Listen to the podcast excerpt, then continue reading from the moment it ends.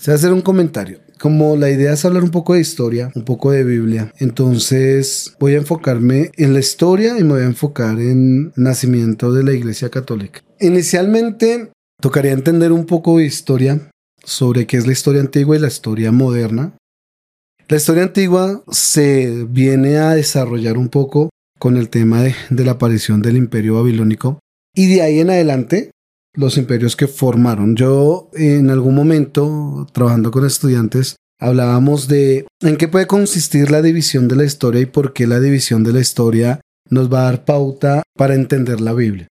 Una de las grandes temas que sucede con la gente que lee la Biblia es cuando hay ignorancia y cuando se espiritualiza todo el contexto de la Biblia, se pierde cierta razón y lógica de, de las mismas escrituras. La Biblia es historia, es historia, desde que arranca el Pentateuco, que es lo que se conoce como Génesis, Éxodo, Levítico, Números y Deuteronomios, que realmente la historia de Israel y la historia de la creación del mundo, según la corriente que cree en Dios, Dios de los israelitas, el Dios de los árabes, el Dios del cristianismo, la Biblia tiene un contexto histórico muy marcado, desde su origen hasta entender un poco el Apocalipsis, ¿no? Hay gente que, que se refiere a la Biblia y dice la Biblia es un libro que puede volver loco a una persona. Tal vez sí, tal vez no. Pero la Biblia más que ser un libro espiritual y de pronto lo, lo ascendemos más de una escritura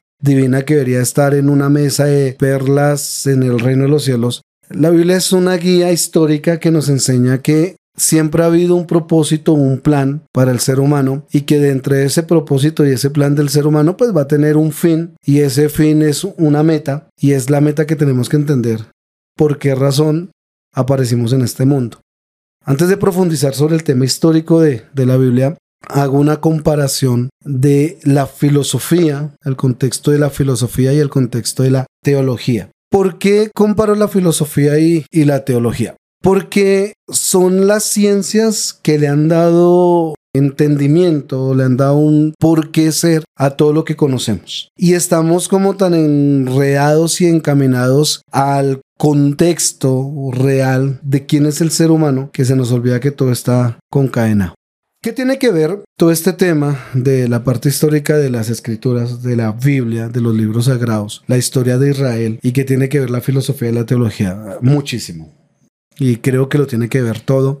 Y tal vez si alguien se sentara a repasar lo que voy a decir, le daría sentido un poco al contexto del mundo, contexto global, y el por qué han pasado las cosas y seguirán pasando. La filosofía, como mucha gente la conoce, es el entender el saber conocer, tener un conocimiento asertivo y un conocimiento claro sobre el porqué de las cosas. La, filosofía durante mucho tiempo ha planteado las preguntas importantes del ser humano, entre ellas el ser, el porqué del ser, el porqué de la existencia, la vida, la muerte. Y dentro de esos conceptos, la metafísica ha tratado de plantear la claridad sobre quién es Dios.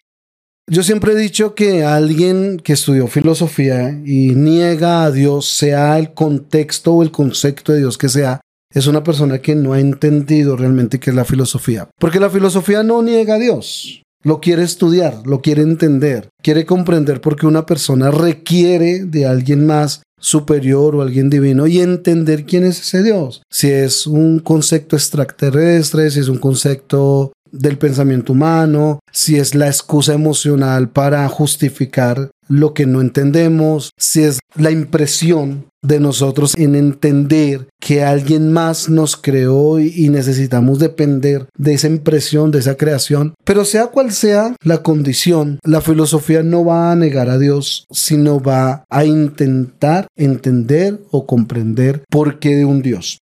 En ese orden de ideas, la teología que nosotros conocemos está encaminada a lo siguiente. La, mayoría de personas que saben un poco de filosofía o entienden de ciertos idiomas antiguos, entienden del griego o del romano, eh, y han explorado un poco el contexto de la teología, saben lo que la palabra teología significa. Para los creyentes y los cristianos, su teología se ha basado únicamente en la estructura bíblica, lo que la Biblia trata de enseñar, Pero la Biblia se explica por sí sola y la teología no tiene que ir a profundizar mucho más allá que el contexto que tal vez voy a, voy a decir esto en mi opinión. La teología, por raíces, viene de, una palabra griega de Zeus como tal. Teos significa dioses. Zeus era el concepto de un dios pagano para la creencia israelí y para la creencia posteriormente cristiana el conocimiento del cristianismo no existía, no existía para los israelitas y el cristianismo todavía no se veía en el imperio griego. Sin embargo, el concepto de Dios pagano no era un concepto de malicia o de maldad, sino era un concepto de creencia. Los, los griegos creían en Zeus y toda su, su, organización social y toda su, su estructura de fe se basó en creer lo que Zeus decía. Más adelante la palabra Zeus o Dios o Teos se convirtió en dioses. Logía, pues obviamente ya sabemos que es la palabra del estudio, la profundización, la exégesis de, de un concepto. Entonces se convirtió en el estudio de los dioses. Hay un error en el cristianismo y es creer que la teología estudia únicamente a Jesucristo o al Dios de la Biblia.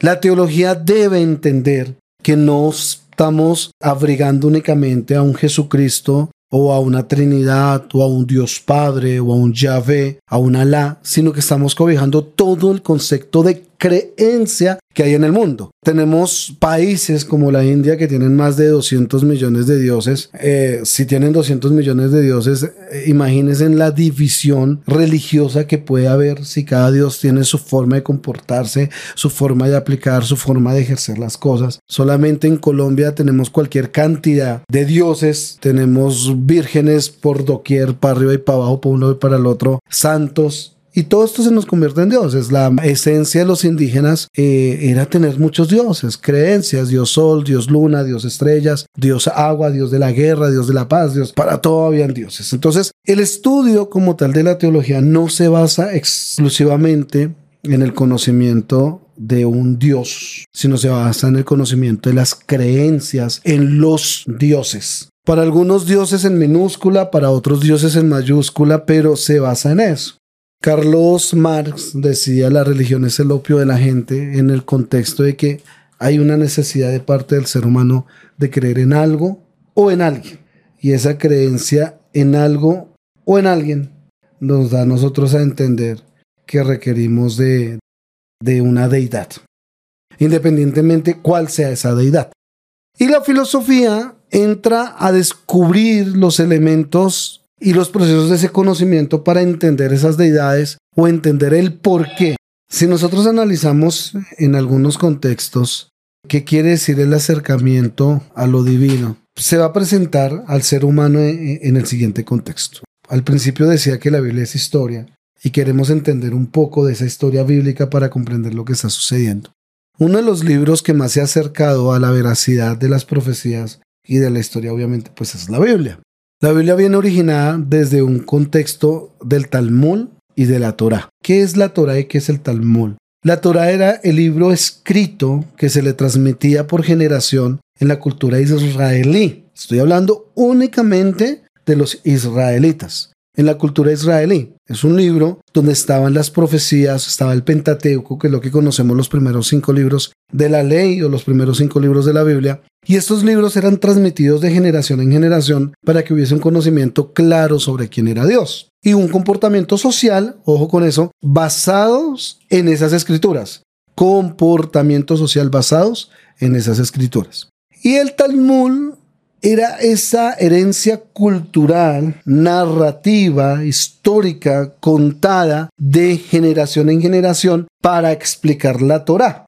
Hay un algo gracioso, siempre lo cuento en las conferencias, sobre el Talmud la Torah. Y, habla de esquemas, por ejemplo, como explicaciones de cómo debería vivir la pareja, de cómo debería vivir frente a la relación con sus suegros, con los abuelos, con los hermanos, con los hijos. Y, el Talmud cuenta narraciones que explican la ley explican esas condiciones en la Torah. Parecen cosas hasta jocosas, ¿no? epitafios para explicar ciertas condiciones como, como, como hay un epitafio que dice Aquí yace la suegra en paz y nosotros también en la casa. Y para los israelitas eso era jocoso y era entender Pentateuco y la Torah no eran un libro únicamente de, de reglas y de normas, sino era un libro que los controlaba o los ayudaba a, ejercer un control dentro del comportamiento social, cultural de su sociedad, sus comunidades como tal. Aparte de eso, vamos a, encontrarnos nosotros dentro de las escrituras de la Torah, el por qué aparece, cuando aparece y cómo aparece. Hay que, hay que darle una, una explicación a ese contexto.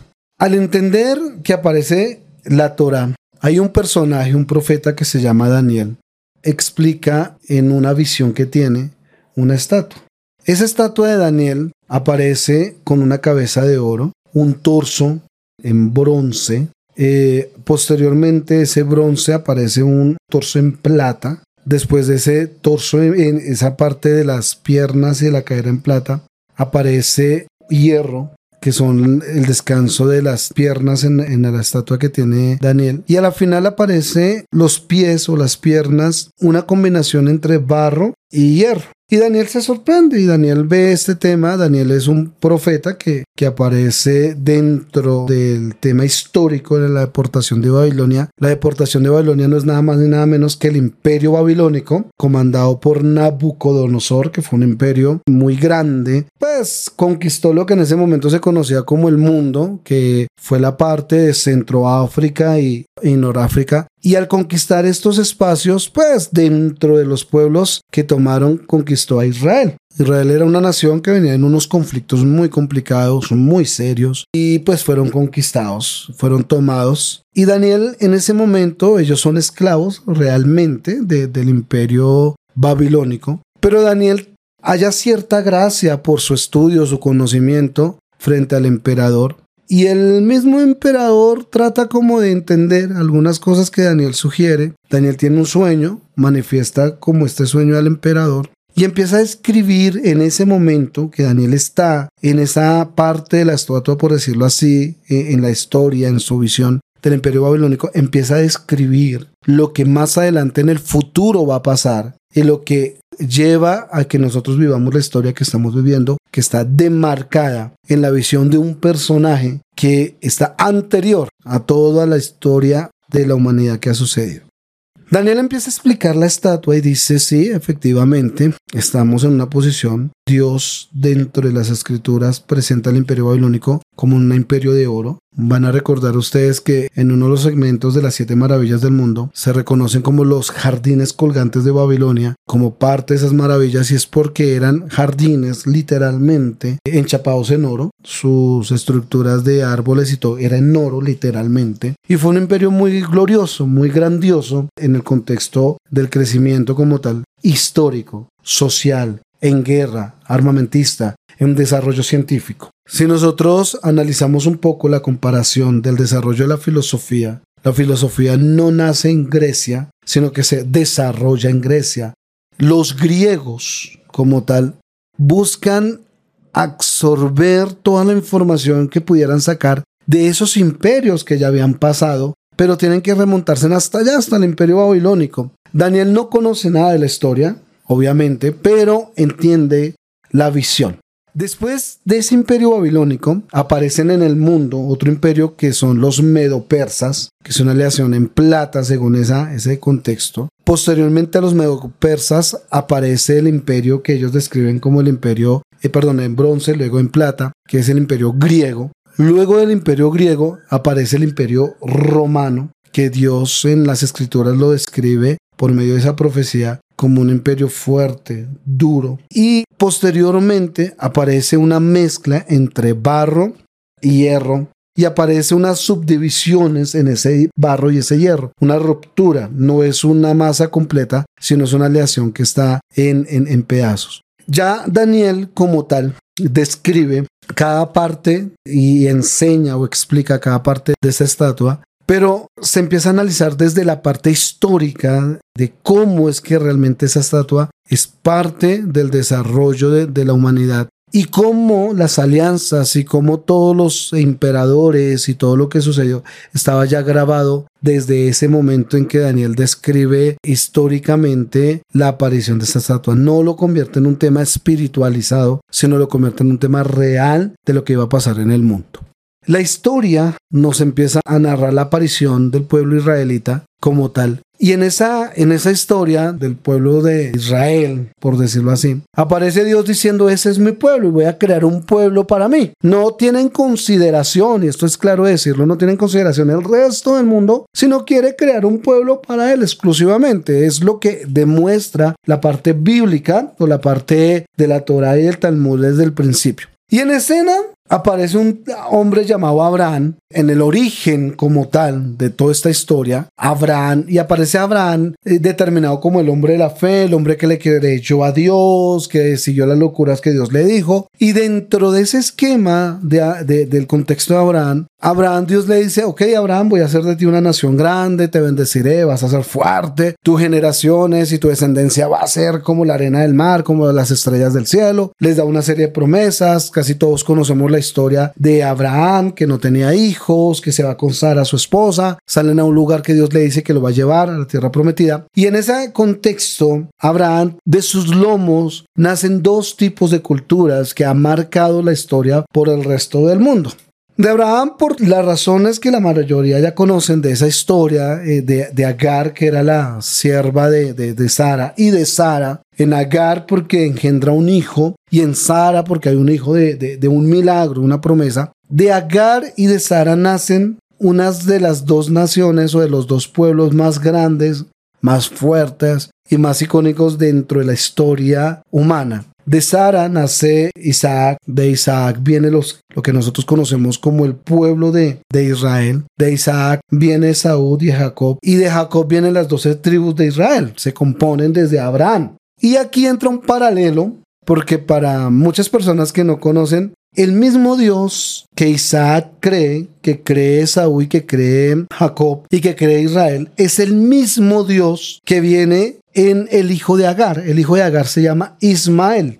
Ismael es echado de los lomos en sí de, Abraham, de su protección, se va con Agar. Y cuando Agar cuenta la, la, historia, no solamente la historia nuestra, universal, sino la historia de la Torah y de Talmud y la historia del Medio Oriente, Agar tiene una visión y Dios le dice, nunca te faltará el pan, serán una nación fuerte tu hijo como tal y saldrán riquezas de lo profundo del desierto y serán empoderados gracias a las riquezas del desierto y el desierto les producirá mucho.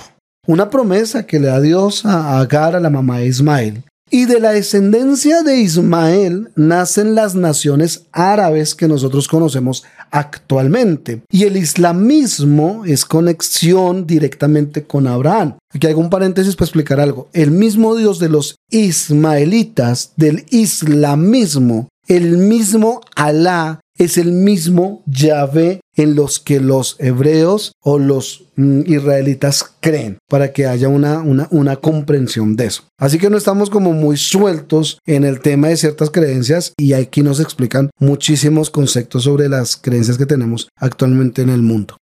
Tenemos que entrar a entender algo. El islamismo como la creencia en Yahvé ha tenido unas ramificaciones muy profundas dentro de las culturas. Explico algo.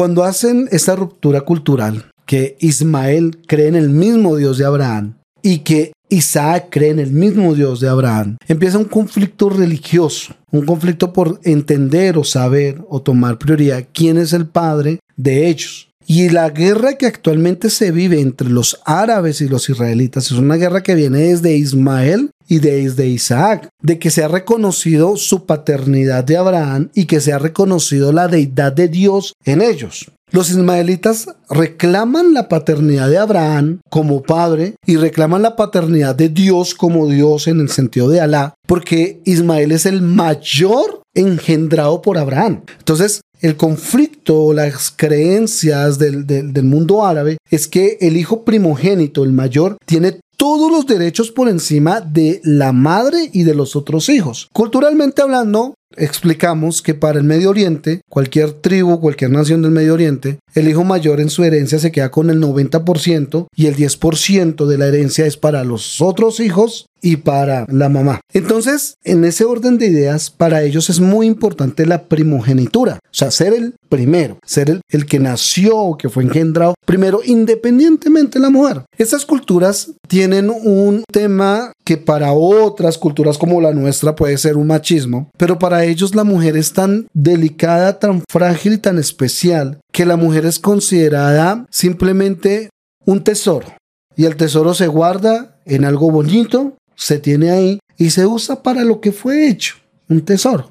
No es un machismo de, de, de usted no sirve como mujer, es un contexto es un tesoro. Por ende, quien tiene la capacidad de tomar decisiones, de evaluar, de ir a la guerra, de asumir cosas, pues es el hombre como son algo tan precioso para algunas culturas, explicar una división que hay culturalmente ahí. Estas divisiones están basadas o estas persuasiones están basadas en el concepto religioso que ellos tienen sobre Alá, el cuidado sobre la mujer, pero dentro de unos esquemas demasiado controladores por la misma aplicación de la ley de la religión. Me explico. El género como tal, base de la religión tanto de los israelitas como del islamismo, es masculino, no es un género femenino. Dios es masculino dentro del concepto de los géneros de, estas religiones. Por ende, está en el hombre independientemente su condición espiritual. Ojo con esto, independientemente, porque para ellos el espiritualismo va a otros niveles. No es el espiritualismo que nosotros conocemos como una necesidad de un comportamiento especial, donde el espiritualismo de muchas de las culturas latinoamericanas está basada en el amor y en el respeto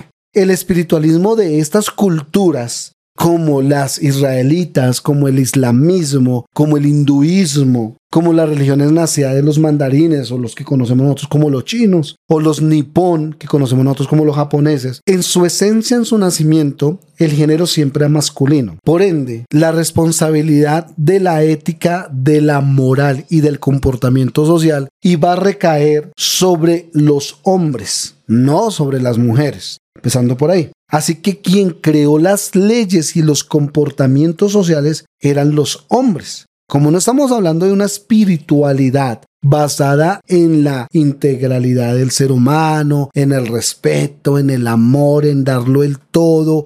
No, estamos basando en un comportamiento social. Entonces, esas reglas de comportamiento social se vinieron a expresar desde el principio, en el origen de, las, de esos creos. Es que ni para ellos es una religión. Ellos no consideran su creo una religión, ellos lo consideran su estructura de vida. Nosotros los latinoamericanos dividimos y separamos la religión de nuestra cotidianidad de vida. Los latinoamericanos acudimos a Dios cuando tenemos un problema o nos alejamos a Dios cuando podemos alejarnos que no necesitamos de Dios. La religión en los latinoamericanos siempre es una opción. La condición de comportamiento social es una opción, ¿sí? En los, en los países eh, latinos, en Europa, en parte de Europa, pero para ellos no. Para ellos el creo es la estructura de vida en lo económico, en lo social, en, las, en la alimentación, en la salud, aún en el conflicto Ejemplo este, es hace unos años, los israelitas tenían una petición ante la ONU y ellos tenían la petición ante la ONU y esa petición se la grabaron para que asistieran un día, un sabbat para los israelitas y los que son israelitas y creen en, en Yahvé, el sabbat es sagrado, no, no se toca, no se trabaja, no se hace nada. Cancelaron el protocolo político y social que tenían porque es un sábado, es un sabbat, es un día de reposo. Los árabes atacaban con más fuerza a los israelitas en Sabbat que otro día normal porque sabían que sus defensas militares iban a estar diezmadas. El, el contexto y estos ejemplos que doy, lo doy porque el contexto real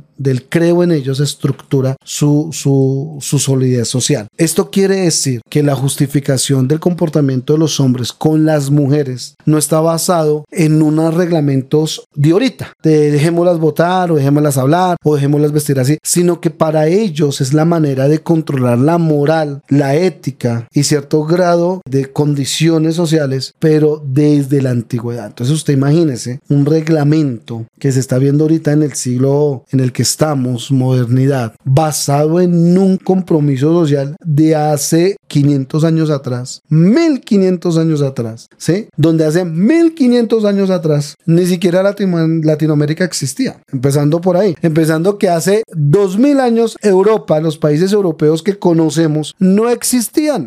Pero la costumbre social de estos países o estas naciones, como las naciones árabes y como Israel, viene su concepto social de comportamiento desde hace dos mil años atrás y mucho más. Entonces, venir a atacar una culturización de decirle, no, venga, sean modernos, ahora será el mundo, dejen que sus mujeres, o dejen que esto, antes abrieron las puertas estratégicamente por economía al mundial. Porque si lo hacían estructuralmente desde el origen de su creo, nunca iba a pasar. Estas naciones, estos países se han abierto al mundo. Es más por una necesidad económica y estrategia económica que otra cosa. Entonces, esa culturización que tienen ahorita sobre las mujeres, sobre su vida, sobre su comportamiento, viene basado desde el origen de su creencia. Esto es como algo, y escuchaba una vez una feminista hablar, pero lamentablemente entendía que no conocía un poquito de historia de lo que se está hablando. Si ustedes analizan el comportamiento de la sociedad colombiana frente a las mujeres de la actualidad, donde la mujer ahorita es un ser que tiene una igualdad, que tiene unos retos, que tiene una presencia, una esencia igual que el, que el hombre, a la mujer de hace 40 años, 50 años, 60 años y 80 años atrás, donde inclusive los hombres que ahorita están tratando de generar una igualdad con las mujeres, hace 30 años o hace 50 años, esa capacidad de ser hombre en Colombia también estaba sujeta a que había una ignorancia porque había hombres por su naturaleza de estrato social que ni siquiera podía ir a una universidad. Hoy una mujer dice, quiero un cargo político y yo quiero ir a la universidad y va. Hace 30 años el que iba a la universidad era un hombre y que tenía el cargo político era un hombre. Hace 60 años el único que iba a la universidad y tenía un cargo político era el hijo de la familia rica, no el hijo de un pobre. Entonces, no es una cuestión de un maltrato de género, es una cuestión de culturización que ha venido en la historia. Hace 100 años teníamos un problema de esclavitud. Los hombres de color no eran nadie para la sociedad. Hoy son políticos, hoy son dueños de empresa. No es solamente el género, no hay una distinción entre hombre y mujer, es un tema de cultura. ¿Sí? Miren cómo va cambiando la contextualización. Por eso cuando atacan el tema del machismo, el machismo, hay que contextualizarnos históricamente en qué realmente si es un tema de choque contra el género o si es simplemente un proceso de culturización y de crecimiento en varias áreas. ¿Qué es lo que no sucede con el mundo islámico? Nosotros tenemos un contexto democrático, abierto, socialista. Ellos no, porque su estructura no está basada en la idea de un líder político.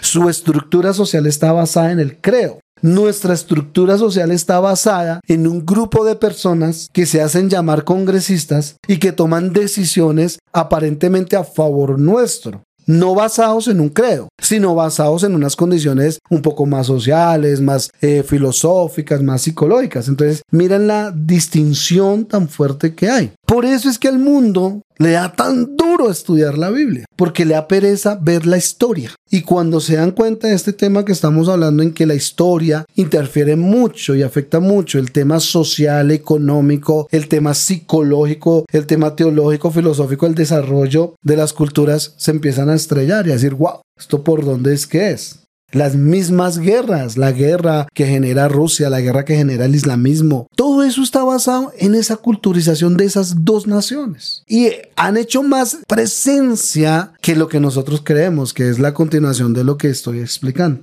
volviendo al tema, al entender esa, esa culturización de ellos, ellos empezaron a basarse en ese credo de pelear que eran hijos de Yahvé y de Abraham, y la otra cultura israelí a pelear de que era hijo de Abraham, de Yahvé. Alá es la traducción de, al, de Alá es la traducción de Yahvé, de Dios, de divinidad. Y Yahvé es la traducción hebrea de, de divinidad, de Dios. Eh, digamos que en la esencia podemos entrar a hacer un estudio teológico profundo, pero no nos va a llevar a nada. Es el mismo Dios. La diferencia de todo esto está en que de Israel, de, de, de Isaac, nacen dos dos pueblos, uno que es Jacob, que se convierte más adelante en Israel, de él nacen las doce tribus de sus lomos, y nace Esaú, que es el hijo mayor de Isaac, pero Esaú, según la escritura, nunca entiende el propósito que tiene, y de Esaú nacen los pueblos que nosotros conocemos ahorita como los palestinos el pueblo palestino, Irán, Irak, Golfo Pérsico, estas naciones que siempre han estado entre la mitad de los pueblos árabes ricos, Israel y los pueblos palestinos. Dios, dentro de la estructura histórica de la Biblia, bendice a la descendencia de Ismael y le dice, siempre el desierto dará un río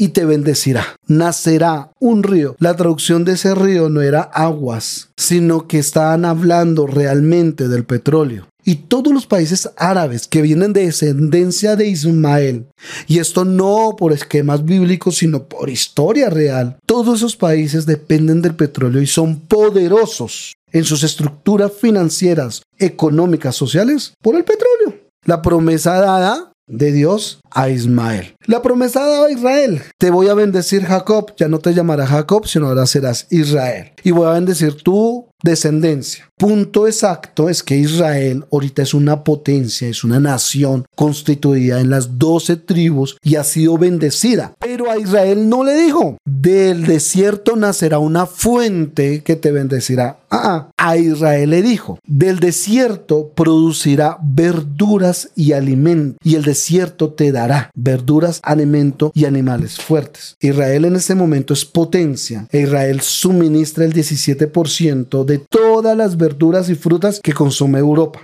Porque es potencia, Israel no es más grande que Cundinamarca pero es una potencia y tiene una promesa bíblica que su, una promesa en la Torah que su desierto iba a producir frutos, iba a producir verduras. A diferencia de los ismaelitas que les dijo, el desierto producirá una fuente y de esa fluyente ustedes se dan poderosos. Históricamente está marcado desde la Biblia, Génesis, eh, perdón, eh, Génesis 12, donde vienen esas promesas. Israel se constituye como nación, pero Israel tiene algo que no tienen los ismaelitas. Los ismaelitas generan todo basado en el comportamiento de su sociedad, de su economía, basado en lo que el islamismo les enseñó por medio de sus profetas, sus comportamientos. Y actualmente en el mundo, de los mal contados 7 mil millones de habitantes del mundo, hay más de 4 mil millones de personas en el mundo que creen en el islamismo, que son islámicos como tal. Más de 4 mil millones de 7 mil millones mal contados en el mundo. Quiere decir que esa religión y que esa cultura se ha marcado en un gran porcentaje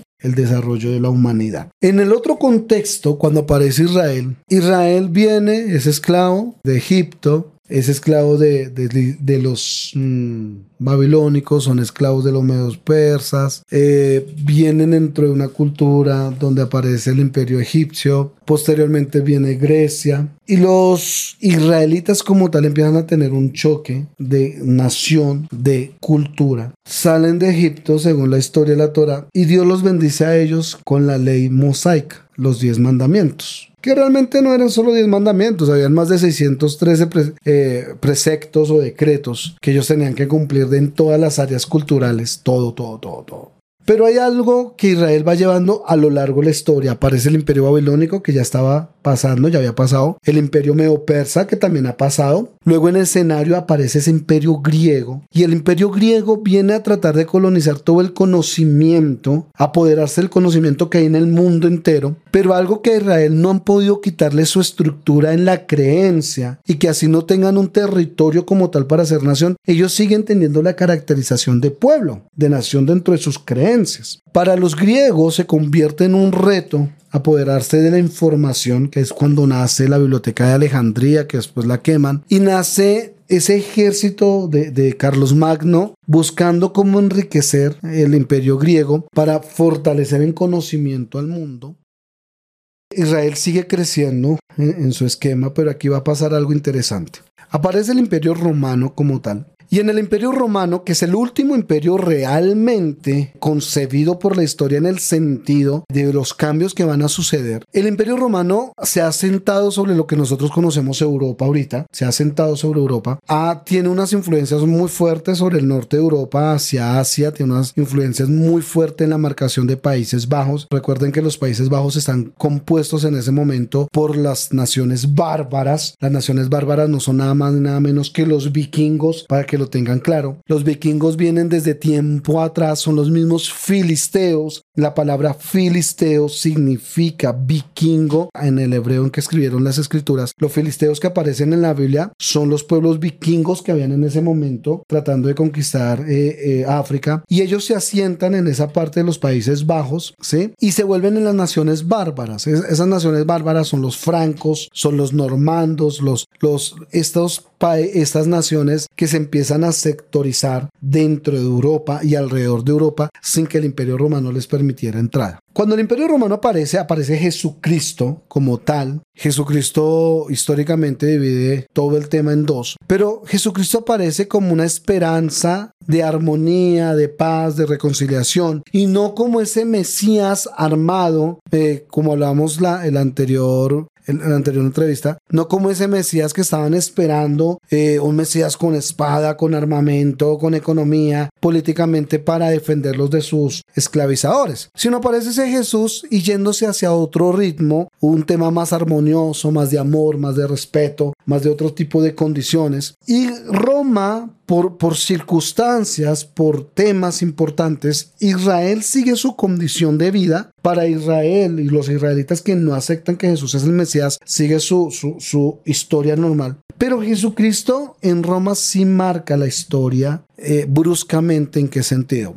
Cuando Roma aparece en escena, que lo escribe Daniel como esa parte de, de hierro que es menusa al pasar, Roma tiene un conflicto, ya el emperador como tal, Constantino, tiene un conflicto eh, con las naciones bárbaras. Constantino decide confiar y buscar respuesta en los dioses, encontrando que Jesús, que era un profeta que, que había muerto, crucificado y resucitado, podía darles la victoria sobre, sobre las naciones bárbaras. Esto hace que Constantino busque como esos principios de fe, como esos principios morales, como esos principios de amor, de respeto, y dice, bueno, ¿qué vamos a hacer? Busquemos que ese Cristo de los apóstoles, de los discípulos que hablan, pues nos ayude a ganar esta guerra y nos ayude a enfrentar las naciones bárbaras. Efectivamente, una de las batallas, ellos la, la conquistan, pueden limitar un poco el tema de las invasiones bárbaras a Roma y eh, promulga algo llamado el Edicto de Milán. El Edicto de Milán es que todo el que quisiera ser romano y esclavos romanos tenían que creer en ese Cristo que hablaban los apóstoles o los discípulos y tenían que confesar e, ese cristianismo como tal. Así que a raíz de ese edicto del Milán nace eh, el concepto de la religión católica, apostólica y romana. El catolicismo es una palabra universal, eso, eso quiere decir es universal, es completo. Apostólicas porque creían en esas enseñanzas de los apóstoles que quedaron después de Jesucristo, los que murieron como mártires después de Jesucristo, esas enseñanzas sobre Jesús y adoptaron la deidad de Jesús. Entonces, apostólica y católica y romana dentro del concepto de la religión. Y nace la religión católica como tal en el Imperio Romano. Posteriormente, el Imperio Romano empieza a adoptar los dioses que tenía las religiones diversas en, en, Roma, porque venían de los diferentes imperios, y las empiezan a adoptar y acomodar a la existencia del cristianismo. No podían cambiar una creencia de tajo y tenían que obligar a que la gente creyera y de alguna manera tenían que convertir esos dioses antiguos en los nuevos dioses del cristianismo. Por eso la religión católica se compone también de dioses, porque tenía que haber una actación cultural. Esa adaptación cultural hizo que la gente empezara a tener un creo y que naciera el concepto en que el Estado como tal, o sea, el imperio romano, el Estado romano, con la polis, que es la ciudad, la comunidad, empezar a entender que había también un amarre religioso de creer. Ahora, cualquier persona iba a creer porque usted con una espada en el cuello le decían, ¿usted es católico, apostólico, romano? Sí, yo soy católico, apostólico, romano, cristiano, porque ya era la imposición del imperio romano sobre el tema. Nace, Roma cae posteriormente por las naciones bárbaras y empiezan las naciones bárbaras a posesionarse de, de, de Europa Y ahí viene una situación y es que la iglesia católica como tal empieza a hacer alianza con los que van a quedar como reyes de estas naciones bárbaras y hacer esa alianza para que no se pierda la fe. La gente empieza a entender que tienen una independencia dentro de su creo social pero que siguen teniendo una fe. Ya la fe no es una estructura social política, que es el conflicto de Maquiavelo luego en la Edad Media, sino que la fe es una estructura para que el Estado pueda seguir gobernando sobre el pueblo. Así que cuando termina el Imperio Romano, se queda desgregado, que es la visión que tiene Daniel, entre la mezcla del barro y el hierro, se crea desgregado el Imperio Romano con su herencia, que es la religión católica, y vienen las naciones nuevas con esa cultura de ser que se ha transmitido durante generaciones de las mismas naciones bárbaras. Esa, esa culturización mezclada que es lo que nos sucede a nosotros ahorita. Tenemos una cultura de colombianos mezclada con un concepto religioso. ¿Qué pasó con la Iglesia Católica? Cuando el Imperio Romano adopta la religión católica del cristianismo por el edicto de Milán, que es más o menos en el 330 después de Cristo, viene y dicen cómo instituimos un reglamento sobre esa estructura religiosa. Ah, pues muy sencillo esa estructura religiosa, vamos a mirar de dónde viene Jesús. Y se dan cuenta que Jesús viene de Israel y que los apóstoles venían del pueblo de Israel porque eran hebreos, eran judíos, eran esclavos. Así que miran cuál es su componente estructural social y se dan cuenta que su componente estructural social está basado en las 10 mandamientos dados a Moisés que se los entregaron a los israelitas. Cogen esos 10 mandamientos, los meten dentro de la estructura de la iglesia católica y la Iglesia Católica empieza a regirse sobre esos diez mandamientos. Y posteriormente el control social de cada estado, y no solamente mientras que había las monarquías, que eran los reyes, sino cuando se acaba también la Edad Media y empiezan a surgir las democracias, esos reglamentos mosaicos se convierten en los reglamentos sociales. Si nosotros vamos a mirar, por ejemplo, en Colombia, Colombia tiene una constitución política que sus principios de sociedad, no eh, el hurto, el asesinato, los conflictos de falso testimonio, todo, todo eso está basado en los principios estructurales de los diez mandamientos. Por eso nuestras culturas desde el concepto religioso son muy diferentes a las culturas como los árabes y como los israelitas, como los japoneses, como los chinos, como los asiáticos. El contexto es muy diferente. Y la religión católica predominó en los reyes católicos en Europa. Por eso la influencia del pueblo de Israel sobre el desarrollo de la historia, la aparición de Jesucristo, la consecuencia de todos esos esquemas culturales, creencias y estructuras sociales, pues quedó todo en el recaso nuestro. Recuerden que nosotros éramos indígenas, viene España, que es una nación católica, nos colonizan, nos invaden, nos colonizan, traen su religión a nosotros, nos empiezan a estructurar nuestra sociedad en son de esa misma y todas las religiones que se encuentran en Latinoamérica actualmente proceden de Europa. Estados Unidos con el protestantismo porque quien conquista Estados Unidos son los protestantes que nacen en Alemania y en Inglaterra. En la Edad Media la religión católica se divide en dos. Una que tiene que ver con el tema de seguimos con el catolicismo y la otra que es el protestantismo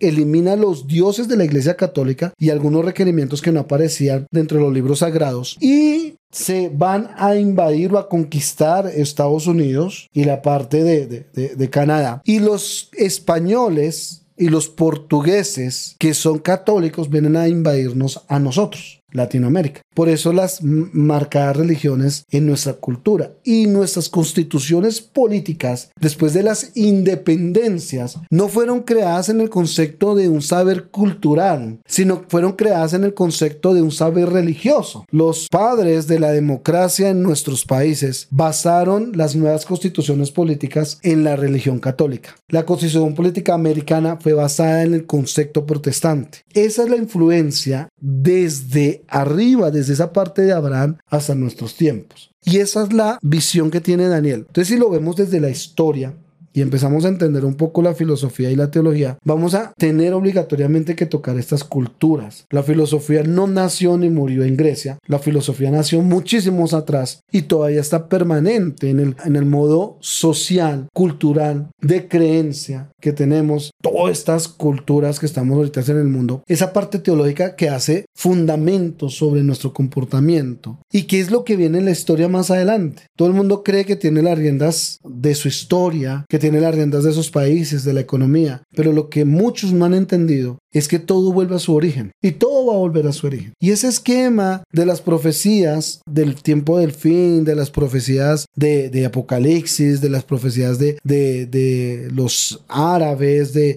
todo va a llegar al mismo origen, a la misma naturaleza. Que en una próximas entrevistas hablaríamos sobre ese esquema de cómo históricamente se explica Apocalipsis y que Apocalipsis no está basado en un creo del cristianismo o el catolicismo, sino es un componente histórico desde el primer capítulo de Apocalipsis hasta el último, es solo historia, solo historia, sociología, filosofía y una teología desde el aspecto de el entender las culturas y las creencias. El Apocalipsis no es un código misterioso, es simplemente entender, interpretar las palabras y mirar la historia y la misma historia nos va a decir hasta dónde vamos a llegar, que sería muy chévere poderlo explicar. Entonces, básicamente, para entender la Biblia y básicamente para entender el contexto de lo que el mundo está viviendo, tenemos que remontarnos a Abraham y tenemos que llegar a la actualidad en ese esquema. Todas las culturas del mundo, todas, todas, no hay una sola cultura en el mundo que su estructura social y su estructura económica esté basada en un credo. Todas, por más negadas a lo divino que estén. Y desde ese creo es que se compone de ahí en adelante lo que va a suceder con el mundo. Entonces es estudiar un poco la historia antigua, entenderla, estudiar el capítulo 6 de Daniel eh, sobre que habla la estatua y tratar de comprender un poco los conceptos políticos, económicos que está, se está viviendo ahorita en el mundo para entender hasta dónde vamos a llegar y realmente cuándo es que este mundo tiene